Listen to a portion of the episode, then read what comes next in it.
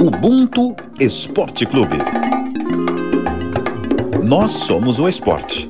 O esporte somos todos nós. Fala galera, me chamo Thiago Cachoeira e sou editor de imagens da Globo. Ubuntu para mim é crescimento coletivo. Você até consegue crescer sozinho, mas a satisfação e o prazer de crescer trazendo os seus é a base e o segredo para todos os caminhos. Se a gente não construir o nosso pilar juntos, a nossa trajetória vai ser muito mais difícil do que ela já é. Um abraço. Fala galera, Ubuntu Esporte Clube na área. Essa definição que nós escutamos aí é do Thiago Cachoeira, editor de mídias audiovisuais da Globo. Obrigado aí, irmão. Eu sou o Thales Ramos, sou editor de esportes, editor de texto de esportes aqui da Globo. É, hoje, hoje nós estamos aqui reunidos por um motivo triste, né? Perdemos aí Fred Rincon, aos 55 anos, colombiano, craque de bola, é, devido a um acidente lá em Cali, na Colômbia, mas também é uma característica né, da nossa ancestralidade, louvar os nossos mais velhos. E Rincon foi gigante, né, um expoente né, do futebol mundial, do futebol sul-americano, jogou muito aqui no Brasil, são três Copas do Mundo, é, 90 na Itália, 94 nos Estados Unidos, 98 na França. E craque de bola, jogou aqui a primeira vez no Brasil pelo Palmeiras, depois se consagrou no Corinthians, né? Bicampeão brasileiro, campeão mundial, capitão do time, sempre bom lembrar. E, enfim, a motivação é triste, mas o motivo é, é nobre, é grandioso, porque Rincon merece ser lembrado e louvado. Né, Pedro Moreno? Exatamente, Thales. Um abraço para você, todo mundo que ouve a gente, o Luiz Teixeira que vai estar com a gente nesse episódio também.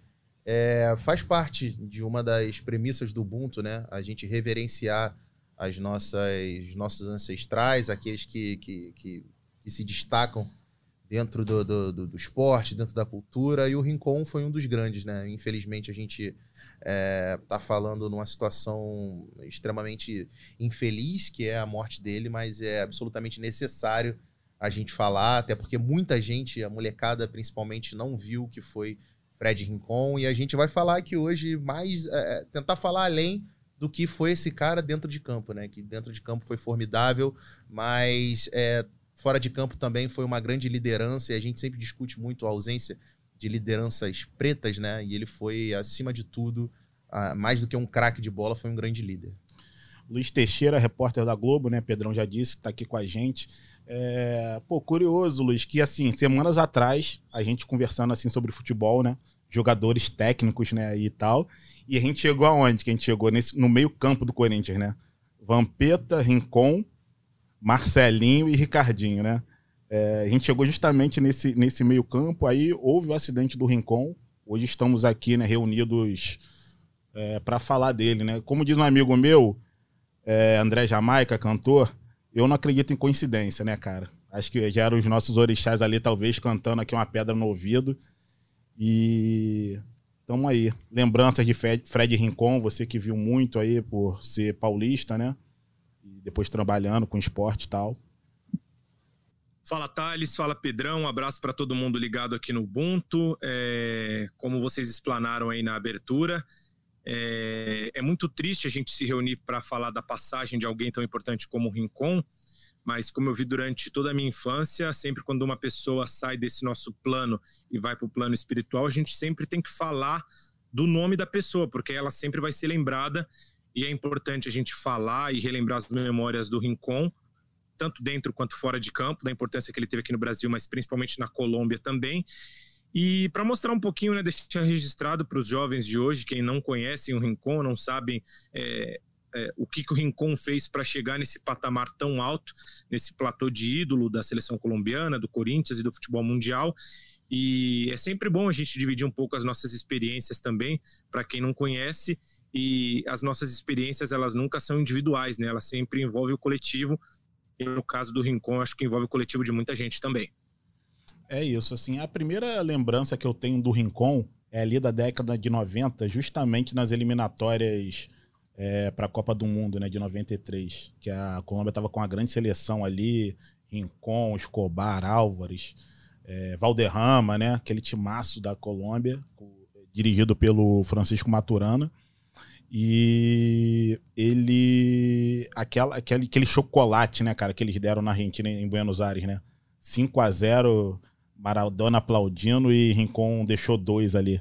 É, aquele time de 94 era o time de 90 mais experiente. Sim. E o time de 98 já era o time de 90 já meio que, que, que chegando já no, no final, né, dessa, dessa, é, dessa trajetória da, do que foi aquela, aquela geração.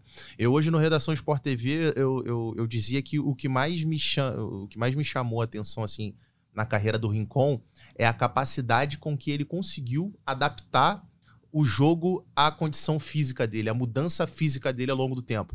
Porque nesse jogo, inclusive, aí, da, da, essa goleada da Colômbia por 5 a 0 na Argentina, e até na Copa do Mundo de 90, que ele faz o gol contra a Alemanha, que é um golaço. É, assim, é, é um gol absolutamente coletivo, mostra muito do, que o Valderrama entendia de bola. Tem muita gente que, é, assim, quem não viu muito, é, acha que a, o Valderrama era só a, a, a, mística do cabelo e tal, mas jogava muita bola. E é uma jogada que ele, o Valderrama pega a bola, trabalha a bola pelo lado direito, faz uma triangulação, e aí o, o, o Rincon naquela época ainda era, era, alto, magrinho, ainda jogava de meio atacante, ele dá o tiro pelo lado direito e o Valderrama mete o passe e ele toca na saída do goleiro. E o Valderrama pressionado ali, né? Não, exatamente. E assim, é, é, e aí o, o que eu falava no redação era como ele conseguiu adaptar é, o jogo às condições físicas dele, porque ele começa como um meio atacante, jogador de muita velocidade, de potência de chegada na área, e ele vai recuando. Vira um meia, depois vira um segundo volante, vira um volante. É, conforme ele vai perdendo é, condições físicas, de velocidade, de potência, mas ele em momento nenhum ele perdeu a qualidade técnica, ele perdeu a elegância que ele tinha. A gente tem hoje exemplo de vários jogadores que com o passar do tempo tem dificuldade de conseguir adaptar a, a evolução do jogo a, a, perda física que é natural do, do, do, ser humano, que é natural do atleta, e o Rincon deu aula disso, né? De como fazer essa adaptação e jogou muita bola até o final da carreira. E sobre essa adaptação, é, é muito louco que parte dessa transformação do Rincon jogador passa pelas mãos do Vanderlei Luxemburgo. É, é importante a gente exaltar isso, porque o Luxemburgo ele transforma o posicionamento do Rincon ele traz uh, o Rincon para a modernidade, para a vanguarda, que o Luxemburgo hoje acaba sendo até muitas vezes motivo de alívio cômico dentro do futebol. E todo mundo sabe que o Luxemburgo é, é, um grande treinador e revolucionou o futebol brasileiro no fim da década de 90 e no início dos anos 2000. E é o Luxemburgo que dá o toque para o Rincon para dar esse passo para trás. Eu lembro que no, no fim da década de 90, início dos anos 2000, que era o período que eu estava saindo da, da infância para pré-adolescência, e aí eu acompanhava futebol mais como um, um, um, garoto que queria ser jogador de futebol e entender o jogo do que o garoto que sonhava em ser jornalista. E, e eu tenho essa frase do Luxemburgo na minha cabeça. Ele, ele sempre enfatizava, eu falei, sempre falei para o Rincon, dê um passo para trás. É, tentem enxergar o jogo dando um passo para trás. E, se possível, vire de costas. E, e, e, o Rincon se adaptou muito bem a, a, aquele Corinthians do Luxemburgo e, e aquele time que, para mim, é, é, o Rincon se tornou o capitão do melhor Corinthians da história. Só para se ter ideia do tamanho do, do, do, Rincon na história, é óbvio que a gente vai é, pontuar certinho cada momento da carreira do Rincon, mas é como o Pedro citou agora, essa questão da transformação posicional do Rincon dentro do campo e bola dentro do jogo, eu acho super importante a gente enfatizar que o Luxemburgo tem uma parcela de culpa boa, é, muito grande nessa transformação. E sobre o gol que ele marcou contra a Alemanha, ele simplesmente é, dá uma aula de contra-ataque com o Valderrama, marcando um gol na futura campeã mundial, né? Porque depois, na sequência, a Alemanha acaba faturando o título vencendo Sim. a final. E é o gol que garantiu a Colômbia na, na fase seguinte, né? Pela primeira vez passou de fase. Numa Colômbia que fazia história, passando pela primeira vez numa, numa fase de, de, de, classificação de Copa do Mundo, e uma Colômbia que a gente já via que estava sendo maturada para a grande Copa dela, que seria de 94. E, e é, engraçado que é o mesmo processo que a seleção do Chile passa hoje, né? 90, 94, 98. Sim, sim. A, a, geração do Chile que começa campeã do Sub-20 lá no Canadá em 2007, vai se, se definhando com o físico, com o tático e com, com o técnico, até chegar ao que chegou hoje, que na não classificação para a Copa. E assim, interessante a gente pensar que fora é, isso tudo que a gente já falou aqui, porque ele era esse meia clássico, né? Elegante, aquele cara que matava a bola no peito, a bola descansava, né? Assim no gramado. E aí você pensar que o, que o Rincon era um moleque que saiu de uma cidade pequena da Colômbia, né? É, com todos esses atravessamentos que um cara preto passa dentro do futebol. ele vem para um outro país para ser é, meio campo é, do time de. Pô, todo mundo sabe a pressão que é jogar no Corinthians. E mesmo você não falando a língua nativa do país, você é capitão desse time. Naquele time que só tinha águia. É, ele, che ele chega no Brasil em 94, primeiro pro Palmeiras. Sim. É, ele é campeão paulista, mas ele não fica pro título brasileiro, pro bicampeonato brasileiro do Vai Palmeiras, pro Napoli, né? né? Palmeiras ganha 93 e 94, ele ganha, ele participa do time campeão paulista de 94, mas se transfere pro Napoli, do Napoli vai pro Real Madrid, no Real Madrid não consegue vingar. E aí ele volta pro Brasil ainda pro Palmeiras e aí depois é que ele vai vai para vai vai vai pro, pro Corinthians, mas já no Palmeiras a chegada dele já era um jogador que também era um timaço, aquele time do Palmeiras de 94, time histórico do Palmeiras. Do e- Lucha também, né? e já era um jogador de, de, de, de muito respeito, um jogador de imposição. E ele tinha uma questão que, que eu acho que, que era fantástico. Ele era o cara, ele não era o cara que se impunha, pe- apesar de ser é, alto, forte, ele não era um cara que se impunha pela, pelo físico em si. Ele era um cara que se. Que, que ele conseguia. Ele era uma imposição de uma liderança técnica, mas ele era um cara que ele se impunha pela, pela postura dele. Pela postura e pelo respeito que as pessoas tinham por ele. E até algo, é- é algo que eu falei, ele, é, ele entra naquela prateleira de jogadores que atuou é, seguidamente por, é, por rivais. Ele joga no Palmeiras, na sequência vai pro Corinthians e aí em 2000, depois do Mundial, ele vai pro, pro Santos. E, cara, você não vê o Rincon sendo tratado com desrespeito ou, ou- ou- ou com algum tipo de, de raiva por nenhum dos torcedores, porque ele foi um, um jogador que sempre eh, respeitou as instituições eh, em que atuou, sempre respeitou os rivais e pela maneira respeitosa com que ele sempre eh, eh, tratou não só os clubes, mas o futebol, o esporte em si. O Rincon, ele, é- é sobre essa questão de rivalidade, é muito doido, né? Eu falei do Luxemburgo, mas é- nessa primeira passagem dele no Palmeiras com o Luxemburgo, ele já passava por essa transformação que eu citei, porque a gente tem é, o ápice dessa transformação e, e a incorporação daquele meio-campista é, brigador, raçudo, no, no, no Corinthians, que era muito técnico meio de campo. Então precisava de um cara que tinha essa explosão física, até porque o Vampeta, mesmo sendo um volante, era um cara que saía muito pro jogo, fazia muitos gols, o Rincon nem tanto, e apesar de ter um gol dele maravilhoso numa jogada do Marcelinho Carioca, e Ricardinho e Marcelinho na frente. Então são dois meses de criação e alguém tinha que segurar o piano. No caso, esse, esse piano era segurado pelo Rincon.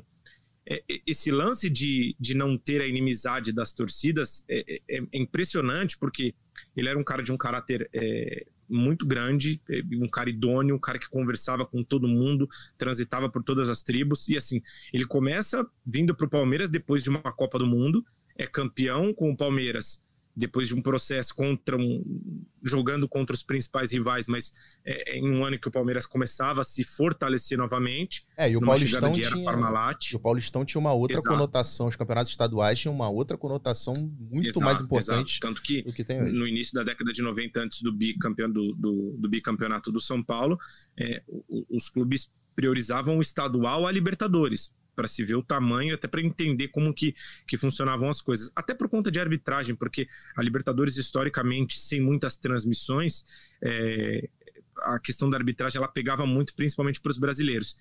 E aí o Rincon vem para o Corinthians, conquista tudo que ele tem que conquistar pelo Corinthians, brasileiro, Libertadores, Paulista, e depois nessa transição de, de, de 2000 para 2001, ele vem para o Santos e, e fica marcado num momento histórico do Corinthians, que foi uma semifinal de Paulista de 2001, que o, o, o jogo estava empatado um a um no Morumbi, e aí o Gil faz uma jogada pelo lado esquerdo muito rápida, corta ah, o zagueiro do Santos, e aí faz o passe para o Marcelinho, o Marcelinho dá o corta-luz e o Ricardinho faz o gol, no, no- hoje nosso companheiro de emissora, Ricardinho faz o gol no último segundo de jogo e classifica o Corinthians para a final. O volante daquele time do Santos era o Rincon, que há dois anos atrás, um ano atrás, estava sendo campeão mundial com o Marcelinho e com o Ricardinho e com toda essa tropa do Corinthians que, que sem dúvida, era um dos melhores times do Corinthians da história. Então, e mesmo estando no time adversário, o Rincon sempre foi respeitoso com a torcida, com os adversários e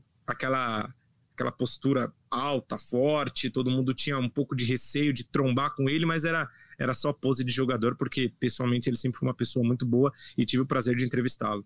É, essa questão do, do respeito que o Lu estava falando em relação aos adversários, quem conviveu, principalmente naquela época de Corinthians, fala que ele tinha uma. uma Porque aquela época dos anos 90 era uma época do futebol é, que tinha muito essa questão da provocação, era um outro momento, sem rede social, de mundo e tal. Então era muito comum essa provocação, que era algo que era até. É, era, era algo legal. Renato Gaúcho era o rei, de o Túlio, maravilha. Então o Vampeta era um cara que era muito falastrão, era o cara que sacaneava e tal. Às vezes até passava muito do ponto, mas é, a galera que conviveu, que conviveu ali com aquela época, disse que ele, ele era muito é, é, é reativo a essas questões de provocação não gostava. Quando é véspera de clássico, o Vampeta adorava. Sexta-feira, o Vampeta ia lá, botava a boca, falava, chamava disso, chamava daquilo, que ia fazer, que ia acontecer. E ele era um cara que não gostava disso, porque justamente porque ele tinha esse pé atrás. Primeiro com a questão de você dar uma, é, é de motivação certa forma, mais, uma, né? motivação ao rival e a própria questão do respeito com a, com a, com a outra entidade. Eu, o, sobre essa personalidade do, do Rincon que a gente está falando aqui, tem uma. Teve um esporte, um esporte espetacular foi muito legal sobre capitães, né? Uma série. E teve um episódio com o Vampeta. Com o Vampeta, é mole. Teve um episódio com o Rincon. O Vampeta nunca foi capitão em lugar nenhum. Fique claro aqui. Jogou muito, mas nunca foi capitão em lugar nenhum. Mas o teve um episódio com o Rincon. E eu separei aqui algumas falas do Rincon no programa que são bem interessantes, cara. E assim, é... demonstra muita personalidade, sacou? É, muito do que foi o, o Rincon. Até porque ele já tinha parado de jogar futebol, né? Foi recente isso. E ele é, não precisa de fazer média com ninguém, né? Então ele fala umas coisas aqui bem, bem interessantes. Como eu via do Palmeiras, as exigências que a torcida fazia para mim, de beijar camisa, essas coisas, eu, camisa, eu, eu nunca beijei camisa. Não, foi, não era nesse momento que eu ia beijar eu não vim fazer amizade, eu vim ganhar título e ganhar dinheiro. O corintiano, como comemora os títulos, então totalmente diferente. Eu lembro uma semifinal contra a Portuguesa, que é o pênalti de Castrilli. Normalmente quem batia os pênaltis era Marcelinho. Marcelinho tinha sido expulso nesse jogo. Aí o, o Vanderlei fala para o Silvinho: Silvinho, bate um pênalti aí. Aí o Silvio, não, não, não, não, não, professor, o Rincón é mais experiente. Inclusive o Fabiano, que era o goleiro do, do portuguesa, ele falou para os companheiros, não, sai, sai, sai, sai, que eu, esse pênalti eu vou pegar. Rincón, esse pênalti é meu. Falei, ô, oh, Fabiano, pode, pode ser outro, mas esse aqui eu não posso errar. Vai para a cobrança, Fred Rincon pode classificar o Corinthians para a final. Gol!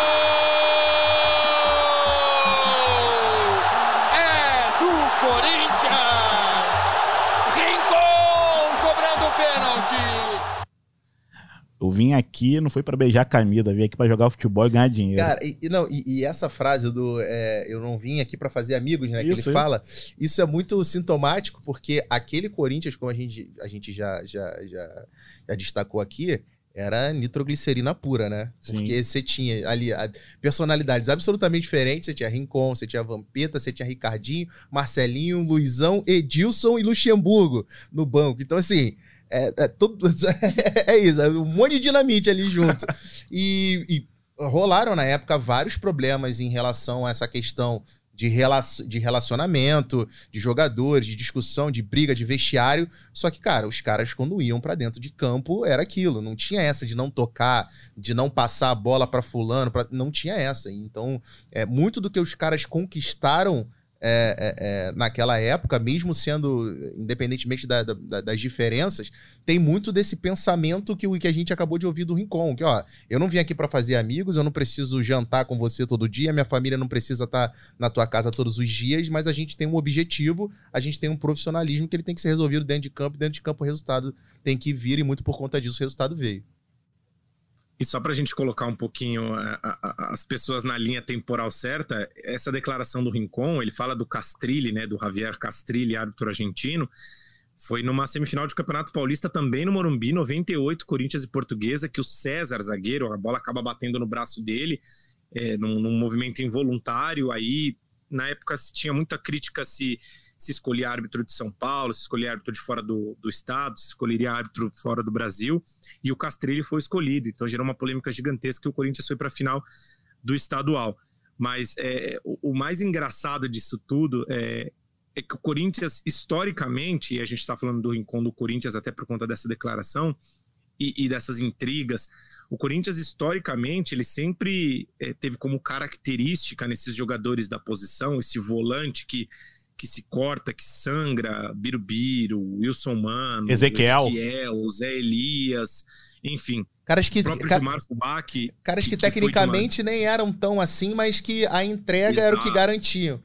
O Rincon ia, na, Exato. ia numa. numa... E, e nessa conversa e nessa conversa que eu tive com, com o Thales, a gente até falava que, que antes da, dessa geração, o Corinthians tinha, tinha times muito aguerridos, mas pouco técnicos, pouco brilhantes, mas coletivamente aguerridos. E era uma linhagem que foi carregada durante décadas, até a invenção do Luxemburgo, Vampeta e Rincon.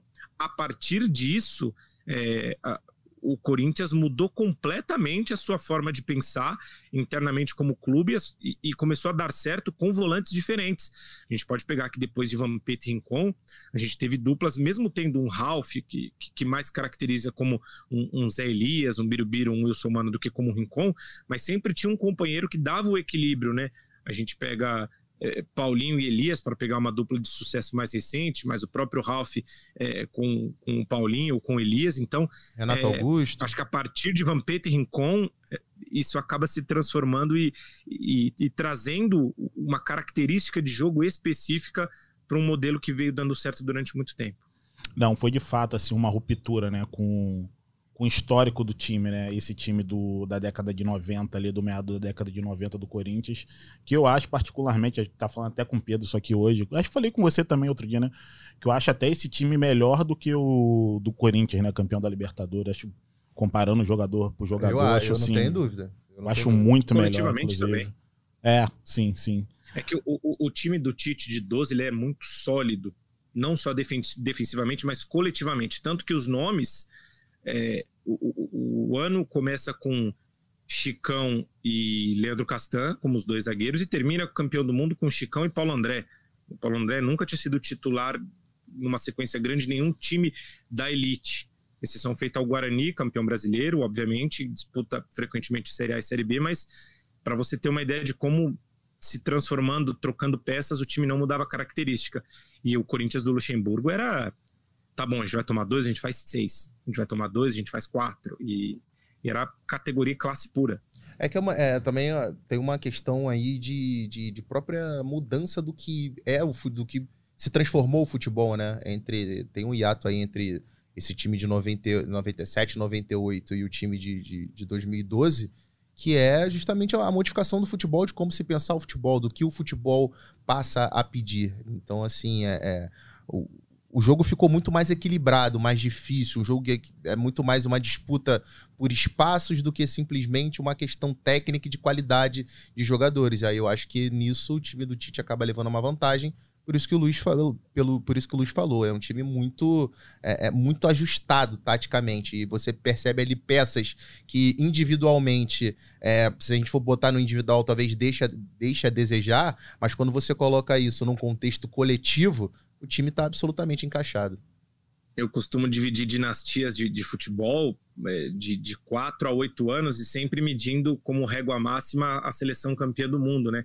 Então, se a gente está falando de 90 até 2012, 2014, a gente sai de, de 94, uma seleção mais pragmática, com, com alguns talentos individuais que faziam muita diferença, para um, um, talento fenomenal de 98, tanto o Brasil contra a França. Em 2002, é, o espetáculo de Ronaldo, Ronaldinho, Rivaldo, laterais que iam, como o Roberto Carlos, o Cafu ficava mais preso e tal. E aí, com o tempo, a gente vai pegando seleções diferentes. Itália, em 2006, já dava amostras que, ó, não é bem assim. Não é só o talento à la brasileira que vai ganhar. O Brasil, até a forma como o Brasil foi eliminado pela França, mostrou isso. Aí, 2010, a Espanha do toque de bola, jogo coletivo, pôr na roda. Enfim, vem a Alemanha em 2014 faz o estrago que faz. E hoje em dia a gente tem a, a, a, França como campeã do mundo, mas com possibilidade já de mudança desse trono e, e com estilos de jogos é, é, diferentes também. O, nessa, nessa sonora que a, gente, que a gente escutou do Rincon, é interessante ali de tudo que ele falou, você falou assim, mas eu vou destacar isso que você falou, que ele fala assim, o, o pênalti do Castrilli é um alívio cômico, né, cara? Porque isso pra torcida da portuguesa, acho, um, um torcedor da portuguesa falaria isso, né?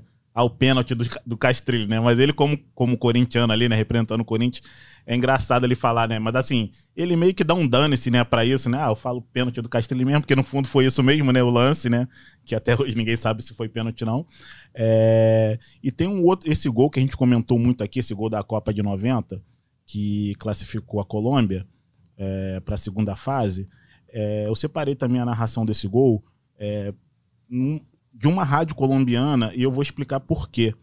É, a gente tinha esse gol aqui, né, a narração aqui da Globo e tal, mas assim, eu peço até um pouquinho de boa vontade da audiência, da nossa audiência aqui, de ouvir é, essa narração desse gol que foi tão importante, esse gol histórico né, da Colômbia em Copa do Mundo, na, da, na língua nativa do Rincon. É, é, aquele tipo de gol que, na verdade, você não precisa nem entender o idioma, né? É um gol muito mais para você sentir do que para você ouvir exatamente as palavras. Exatamente, assim, porque é muito emocionante, né, cara? Eu, eu, eu bati de frente com esse gol aqui hoje de manhã, o Thiago Teixeira, né, que é, eu trabalho aqui no Redação, ele que achou esse gol aqui, a gente rodou no programa hoje, que é do narração do Oswaldo Web, da Rádio Continental. E assim, é, as palavras que ele usa, assim, me, me emocionaram bastante, me tocaram bastante. Porque pra gente que é brasileiro. Fa pode falar, pode falar. Não, não, só é pedir para quem, quem for ouvir é, fazer uma experiência que eu faço muito quando eu ouço gols internacionais. Eu fecho o olho. É. Boa. Porque quando você fecha o olho, você tira a possibilidade de criação imaginária na visão e você aguça a sua audição. E aí, como eu sou cria de rádio, eu sempre gosto de ouvir gol que vem de rádio. E aí eu acho que é uma experiência bacana que todo mundo podia fazer. Luiz agora deu de rincão, né? Eu tô que nem volante antigo, correndo. Aqui eu tô que nem Ezequiel, seu mano, correndo pra lá, pra cá, pra cá, porque o cara não bateu no peito, botou. Então é isso. Fecha o olho e escuta essa narração, porque pra gente que é brasileiro, cara, é banal passar de fase, né? Ah, é pra Colômbia foi a primeira vez, a gente tá falando de 90 aqui. 90 foi outro, outro dia. Não foi outro dia que pra nossa produtora, Giovanna Marcondes, que nasceu em 2000. 2000, cara. Mas pra, mas pra gente foi outro dia, 90. Então, assim, a gente tá falando da narração de um gol de um cara que é um dos maiores expoentes daquela geração, né? Que era considerado, por alguns, até o craque do time, né? É uma geração que teve o Iguita, né? Naquela hora eu não, não citei também o goleiro Iguita. E era a primeira vez que eles estavam indo para uma, umas oitavas de final. Então vamos ouvir essa narração aí do Oswaldo, web da Rádio Continental. A ver si le da tiempo el árbitro. No pase delante para Valderrama. La para el niño. Se dio vuelta Valderrama. Jugó el balón por el medio. Tocaron para Valderrama. Tocaron a la punta para Rincón. Rincón con el arquero. Rincón. Gol. Gol. Gol. Gol. Gol. Gol. De Colombia. Colombia viejo no va. Gol de Colombia. Gol de Colombia. Gol de Colombia. Hermano colombiano, trepate a un árbol. Anda a gritar. Anda a gritar. Anda a festejar. Gol de Colombia. Gol de Colombia. Rincón. Le hizo el caño a Igler. A los 47 minutos. El pase de Valderrama. La encarada. La encarada de Rincón. El grito de Colombia en las plantaciones de café. En una tierra golpeada por un montón de cosas feas. Colombia. Colombia con Rincón. Colombia 1. Alemania 1. El milagro no es alemán. El milagro. El milagro es colombiano. Salió. Salió de un libro de García Márquez. Colombia 1. Alemania 1. Cara, é aquele clichê, né, cara? Não é só futebol. Olha quantas coisas o cara fala, né? Os irmãos colombianos, das plantações, o milagre não é alemão, é colombiano. É arrepiante isso, que é impossível não se arrepiar com essa narração. Encerra com Garcia Marques também no finalzinho. Exatamente. É, é, é assim, é muito louco porque logo na sequência, na, na fase seguinte, eles perdem para Camarões, né? Que, que também era a sensação africana daquele momento. Em 94 também mostrou sua força.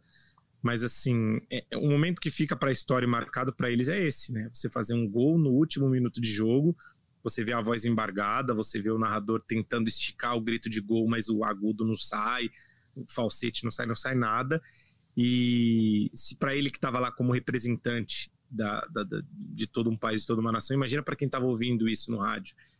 É, é algo histórico. Para a gente, os títulos ficam na memória, né? Eu tinha seis anos na Copa de 94, em 2002 eu já tinha 14 anos, é, 14 anos, então são títulos que ficam na memória, eu lembro assim perfeitamente. E, e para eles, como não há uma conquista, é, perder o Rincon é como você perder um, um, jogador histórico que participou de um momento histórico de Copa do Mundo. É, e é legal também a gente contextualizar para a galera mais nova que, assim, hoje, é, quem acompanha o futebol, você vê um, um, jogador colombiano nos principais centros do futebol mundial. A gente, há pouco tempo atrás, o Rames Rodrigues, a gente tem o Espina, goleiro, Quadrado, Luiz Dias agora, que acabou de chegar no, no Liverpool, tá, tá arrebentando também, e, e Mina, vários. É, é, absolutamente normal hoje você ter um jogador colombiano atuando num grande centro do futebol europeu. Quem abriu essa, essa, essas portas foram esses caras. É, é Rincon, é, Valderrama, o próprio Iguita, que foi jogar na época o Valladolid, é, é onde jogou também o, o, o Valderrama. O Valderrama passou também pelo Montpellier. É, não era algo comum. A Esprila, né? Jogou a na... Esprila, Jogou sim. muito no Parma, né? Exatamente. Não era comum a contratação de um jogador colombiano para um, uma liga de campeonato eh, espanhol, campeonato italiano. Não era comum. São esses caras que, que abrem portas. O próprio Rincon que a gente está falando aqui foi para o Napoli, primeiro jogador colombiano a jogar pelo Real Madrid.